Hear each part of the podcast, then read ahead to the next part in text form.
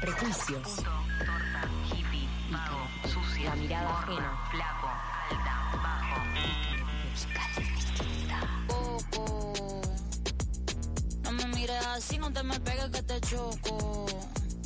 Voy pendiente de comerte con las manos, ya lo hice con los ojos. Ey, que no me mires así, mira que pierdes el foco. ¿Qué me la medianoche, pica la etiqueta. Pícala.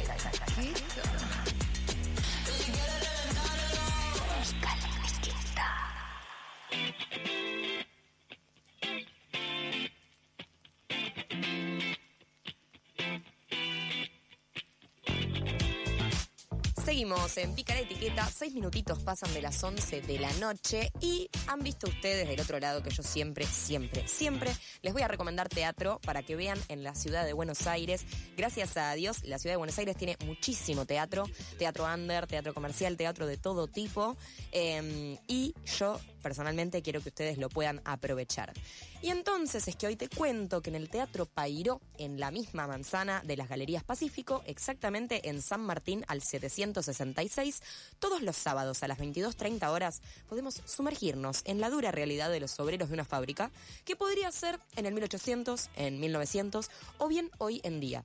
Estamos hablando de A la fábrica o los trabajos y los días. Y para ello estamos aquí en el estudio con Sergio Sabater y Sol Altare. Buenas noches, ¿cómo están? Hola, ¿cómo va? ¿Cómo estás? Muy bien, por suerte, contenta de tenerlos aquí. Em, bueno, un montón de cosas se pueden contar de esta obra. Eh, brevemente le adelanto a los oyentes para que se hagan una idea, que es una incursión escénica que se propone pensar críticamente las contradictorias dimensiones del trabajo en el devenir de lo humano. Me gustó esta frase y solo voy a decir esto. Eh, y ya me lanzo a preguntarles algunas cosas. Por ejemplo, quiero que me cuenten un poco sobre el nacimiento de este proyecto. Eh, yo como estudiante de la UNA entiendo que en actuación 4, esta materia troncal anual, se realiza el montaje de una obra desde cero. Y en ese marco es que surge a la fábrica, el año pasado. Pero me interesa saber cómo surgió esta propuesta, cómo comenzaron a indagar sobre este universo. Bueno, eh, en principio gracias por invitarnos, es un placer estar acá y poder conversar contigo. Eh, efectivamente, vos decías, bueno, hay, de- hay todo tipo de teatro en Buenos Aires, eh, este es un teatro particularmente singular porque es teatro universitario, eh, que no suele estar muy presente en el circuito del teatro independiente porteño. ¿Cierto? Y de ahí, bueno, la singularidad de una, de una producción independiente con 29 actores en escena.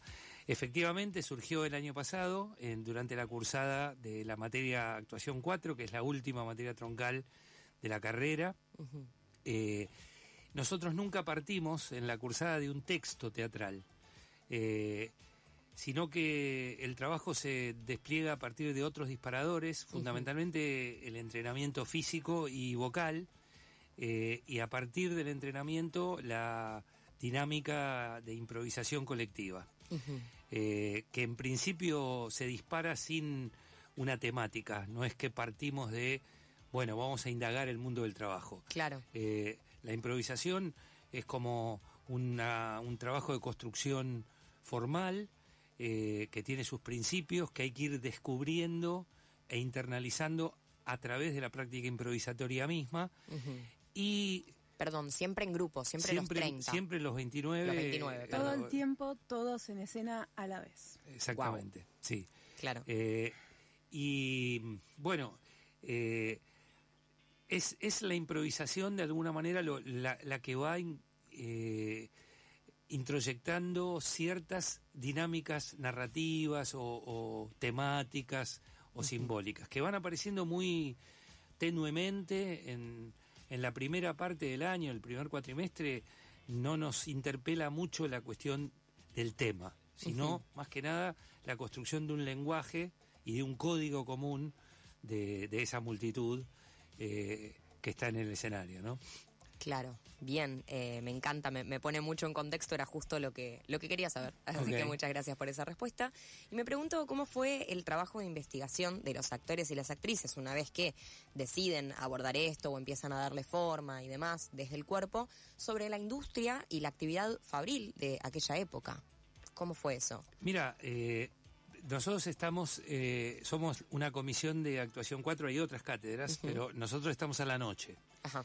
Por lo cual, la mayor parte de los estudiantes y las estudiantes trabajan Claro. durante el día, por eso cursan de noche y, y bueno, vienen a, a- a la clase eh, y a la sala de trabajo después de la jornada de trabajo en su mayoría. Con ese cansancio. Con el cansancio, con todo el día encima, con el estrés de los viajes, eh, de cruzarse la ciudad y este, e in- inclusive algunos no llegaban del todo puntuales. La, las clase, la clase empieza a las seis y media y es hasta las once de la noche.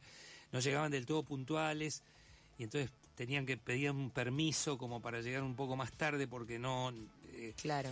entonces, eh, la, la problemática del trabajo eh, estaba presente, digamos, por esa dimensión de que, y bueno, algunos decían, voy a llegar siempre de mal humor porque vengo del laburo y qué sé yo. Y, y por otro lado, bueno, eh, nosotros decimos desde el principio de que empezamos que el cansancio es un compañero de ruta, porque, porque bueno, cuando uno entrena durante varias horas, se cansa. Claro. Y bueno, frente al cansancio, uno puede decir, hasta acá llego, no, no, estoy cansado, no, no, no sigo más, o puede correr ese límite y tratar de tener una capacidad mayor de entrega y de... Entonces, estaba el trabajo como condición de, del quehacer teatral, el trabajo como eh, codificación de la vida cotidiana, y, y bueno, ahí apareció la idea de que quienes estaban en escena eran trabajadores y de los trabajadores surgió el ámbito de ficción, el espacio de ficción, que es, bueno, habitualmente el, el espacio de trabajo desde, desde la modernidad europea es pensado como una fábrica. Claro. Y entonces de ahí salió el ámbito de ficción, eh, el lugar Claro. donde iba a ocurrir la, la ficción. Eh, y después, eh, bueno, hay, hay un aporte dramatúrgico de cada actor y actriz, porque ellos escribieron relato, que es- algunos de ellos se escuchan en la obra Claro. hoy, Sí. respecto del mundo de trabajo personal. Es decir, de ellos siendo actores o actrices y queriendo vivir de esa profesión y al mismo tiempo teniendo que trabajar Claro. de otra cosa para sustentar El call center. el call center, y- el shopping, Claro. eh, el, eh, Sí. la- el, el empleado de comercio. sea, eh, todo lo que los no es. espacios de los primeros trabajos en la juventud, digamos, que son los más difíciles Sí. también. Claro. Sí, sí. Respecto al espacio fabril también, este un profesor de, de la cátedra, el Chino Kun, en su juventud trabajó en una fábrica. Ah, Y por eso trajo- su aporte. Trajo Sí. mucho relato, trajo fotos incluso este, con los mamelucos y los eh, la indumentaria fabril. Este, y incluso propuso en una clase hacer una línea de, de montaje con los chicos. Trajo, eran símil legos. ¿no? Sí, sí, eran Ah, como mil mira. ladrillos, se llamaban en, Claro, en- los en mil ladrillos. 70, Sí, claro. sí. Exacto. Este, y, Y los iban armando entre los puso a, a armar una secuencia particular, a cada Claro. línea de trabajo. Y una montaba y la otra desmontaba. Había Sí. control de calidad, todo, y así estuvieron como una hora trabajando los chicos. Muy bueno. Y, y asimilando esa, esa lógica eh, automática del, Claro. del hacer. El tener que llegar con un tiempo, porque todos dependen Sí. de vos, porque eso es un eslabón. Claro. Exacto. Y- Y de ahí, de alguna manera, de ese ejercicio vino el primer turno, porque el espectáculo está, está dividido Sí. en tres partes, que son los turnos del trabajo industrial. O sea, Claro. el turno mañana, el turno tarde, el turno noche. Y el turno mañana eh, justamente tiene esa estructura, es una línea de producción, una, mm, una especie de cadena de producción o línea de montaje donde no se fabrica nada Claro. concreto, pero, pero bueno, Sí. apunta un poco a esa lógica del trabajo en cadena este, de las fábricas industriales del siglo pasado, ¿no? Yo justo te iba a preguntar, les iba a preguntar sobre eso, eh, sobre, bueno, ¿cómo creen que, que opera la repetición en esta obra? O sea, la división de los tres momentos, los capítulos o actos, o bueno, como recién dijimos, eh, los turnos de la fábrica, en donde siempre hay elementos que se repiten, como generando prácticamente una sensación de déjà vu, ¿no? Como bueno, lo mismo, eh, arranca el nuevo turno y es lo mismo. Eh, suena la, mm, eh, Sirena. la sirena, eh, entran el, cambio el cambio de turno, vienen al, al proscenio todos los actores, todos juntos, y suben al escenario. Invaden un poco al espectador. Invaden, yo estaba en la segunda fila, así que me invadieron, me encantó. Eh, pero bueno, esa repetición, ¿no? Como qué símbolo, qué, qué carga esa repetición en los tres turnos. Mira, la repetición es un principio formal que tiene que ver con nuestro lenguaje de trabajo. Eh, pero en este espectáculo, es decir, que siempre hay una dinámica de repetición que, eh, que aparece y que sostiene la estructura. Eh, pero en este trabajo en particular se, se, digamos, adquiere una dimensión simbólica, ¿no? Porque, porque justamente las rutinas del trabajo implican la repetición constante. Y de alguna manera esa repetición es lo que Marx denominaba la alienación, el trabajo alienado, ¿no? El trabajo que eh, es repetición y, y- y donde el, el- el organismo humano se puede resumir, como decía Marx, en, en the hand, la mano. Claro. La mano que repite una acción, que repite una acción para producir en cadena una mercancía.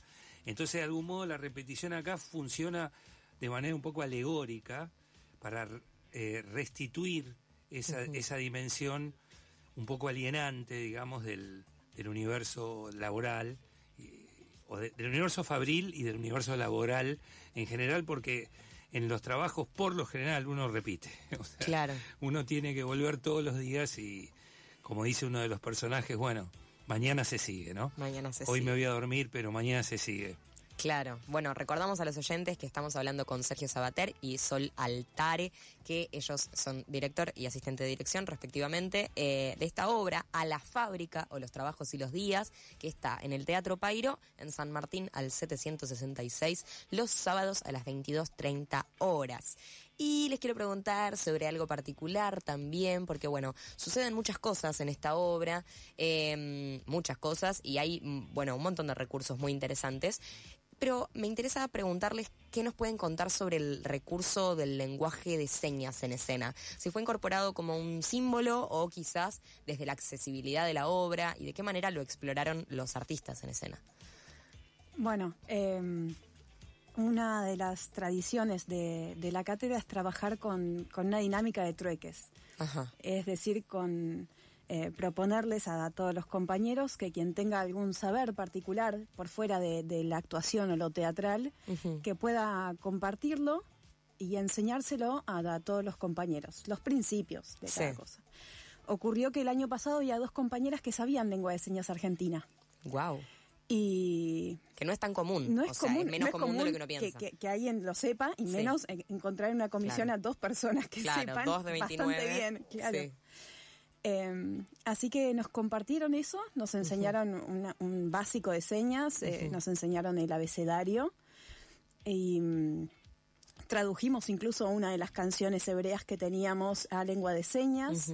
Trabajamos mucho con, e- con esa con esa dinámica y, y fue también una forma eh, que encontramos de trabajar con las manos de forma extra cotidiana. Sí, Eh, como que- me recordó a los mudras a mí, ¿no? Como la Exacto. del lenguaje de señas. Trabajamos también con mudras en la cátedra, pero esta fue otra forma de, de- de darles una, una lógica a las manos que fuera justamente extra cotidiana, que, que, que Claro. apartara del... eh, Sí, del, del, del- del lenguaje oral. ¿no? Exacto, Verbal. sí. Claro, eh, yo eh, preguntaba por esto del símbolo, porque de repente digo, bueno, cuando uno no habla, o digo, no emite sonido, hay algo como también del como de la re- represión, si se quiere, o del, bueno, no puedo hablar. eh, y además, eh, creo que la frase que repiten bastante con el lenguaje de señas es me matan si no Me trabajo. matan si no y trabajo. si trabajo Eh, me matan. Y si sí. trabajo me matan, claro. eh, que es como un lema, medio mantra de toda la obra y creo que, que bueno, que eh, decía mucho, digamos, decirlo en el lenguaje de señas o, o decirlo verbalmente. Cuando la voz no está, se buscan otros modos. Exacto, sí, tal cual. Bueno, Ese, ese texto eh, en realidad es una eh, es el título de un poema de Nicolás Guillén eh, y eh, Raimundo Gleiser, que es un cineasta desaparecido, detenido desaparecido en el año 76, eh, al que nosotros recreamos en la película, pasamos un fragmento de un documental de Raimundo Gleiser sobre una fábrica eh, este, metalúrgica del sur del conurbano en el año 74. Él recrea la lucha de una fábrica metalúrgica donde los obreros trabajaban, eran obligados a trabajar con plomo y entonces se enfermaban. Claro. Eh, y la película se llama eh, Me matan si no trabajo, Me matan si y no si trabajo trabajo, y me si matan. trabajo me matan. Y en Mm. la película encontramos a un operario de la fábrica Insud que Hace de eso can- una canción. hace de eso una canción con una guitarra y bueno, con esa canción nosotros la recreamos Ahí en el proseño. eh, ahí en Proseño, exactamente. Claro, sí, es un Exactamente. momento re interesante porque, bueno, esto, las voces de los 29 artistas ahí, este, bueno, interpelan, no, no podrían hacer otra cosa. Eh, y esto, bueno, me trae una de las últimas preguntas ya para ir eh, cerrando. Eh, ¿En qué medida creen que la denuncia de la situación laboral de los trabajadores teatrales puede hacerse carne? Es decir, como equipo de trabajo de a la fábrica, si pueden imaginarse una realidad, aunque sea utópica, en donde el actor y la actriz eh, viven de su oficio. ¿Cómo creen que podemos acercarnos a ese objetivo con la realidad que tenemos, no? Bueno, Complejo. es complejo. Para quedarse hasta Es- mañana charlando. Es muy complejo. Estás Sí. hablando con dos personas que lo vienen pensando.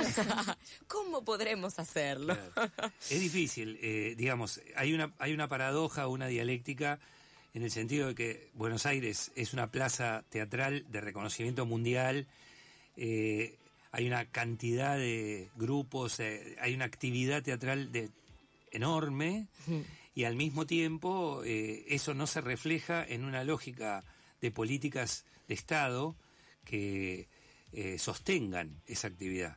Claro. Es, es, una, es una tradición de, de, de un quehacer y de un oficio que se recrea, pero de manera muy artesanal. eh, y entonces yo creo que el espectáculo te- trabaja sobre esa tensión, sobre esa dialéctica, ¿no? decir, bueno, eh, soy actriz, soy actor, me reconozco como parte del planeta teatral, del, de la- del país transcultural del teatro y al mismo tiempo trabajo en un call center. Eh, Esa tensión es difícil de, de llevarla a un punto de resolución. Creo que faltan políticas para que, eh, porque bueno, hay subsidios en la Argentina, hay entes de subsidios como el INT, como Proteatro, pero eh, no, no tienen la envergadura ni la, co- ni la continuidad eh, como para que eh, eso permita una lógica de construcción profesional eh, sin tener que apelar a otro tipo de, de laburos, ¿no? Claro. Eh, es difícil, es difícil, yo creo que, eh, bueno, hay un mercado pero es publicitario, ¿no? Los actores y las actrices jóvenes trabajan mucho en publicidades, hacen castings, hacen doblaje, pero es difícil sostener la lógica de una profesión eh, sin políticas de Estado que, que- que atiendan a esa, a esa necesidad, ¿no? Claro. Bueno, muchísimas gracias por haber estado acá charlando, dialogando sobre todas estas cuestiones que nos interpelan eh, y la verdad que nos, nos interesa darle voz, más allá del espectáculo que por supuesto le recordamos a, a los oyentes Ahí que va. vayan a ver a la fábrica o los trabajos y los días, eh, los sábados a las 22.30 en el Teatro Pairo. ¿Quedan entradas para este sábado? Y quedan poquitas, ¿eh? Ay, ah, Quedan bueno. Creo que quedan 20 entradas. Sí, nomás. sí. Corran, porque esas 20 entradas, ustedes dirán, 20, está bien. No, se agotan muy rápido. No, ya hay como 85 vendidas. Sin duda, seguro. Así que sí, vienen, de- hablábamos eso fuera del aire, con eh, funciones agotadas desde que Sí, estrenaron. localidades agotadas que estrenamos. por Eh, suerte. localidades, quiero Sí, decir. Así suerte. que, por suerte, bueno, vayan a apoyar ustedes también a ver esta obra que no, no se van a arrepentir, sin duda. Bien, muchísimas gracias, Sergio. Gracias Sol. a vos. Muchas gracias. Nosotros aquí en Pica la Etiqueta nos vamos escuchando un temita que ya está empezando a sonar. Uy, qué bien. Uy, pero qué bien. Está sonando Sentirse Bien. Yo me siento bien, vos te sentís bien y hasta las 22, 20, 00 horas nos sentimos bien.